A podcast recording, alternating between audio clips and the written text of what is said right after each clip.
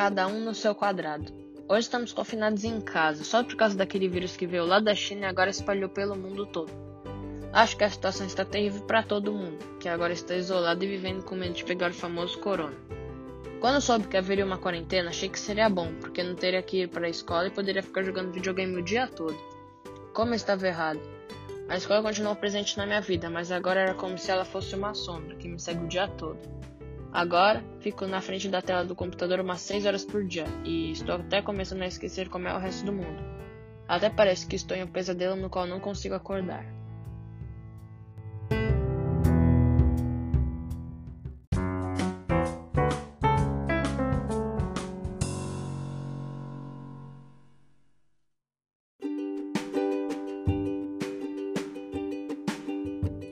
Quando era menor, sempre ouvi a expressão cada um no seu quadrado mas nunca achei que ela viria calhar 10 anos depois da última vez que eu havia escutado.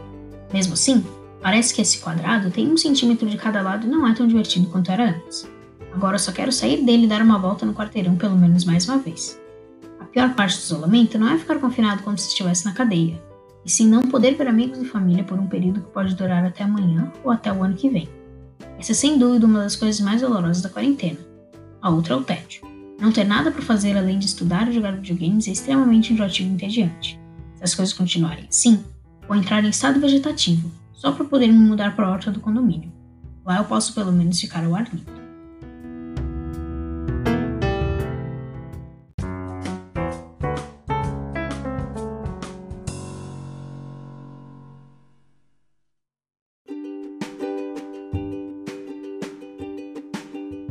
Mais uma coisa que me incomoda é como as pessoas estão sendo ignorantes e desrespeitando o distanciamento social.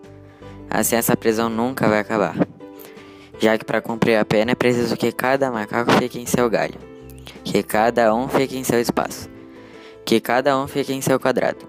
Mas eu espero que em breve tudo volte ao normal e que possamos ver nossos amigos e familiares de novo.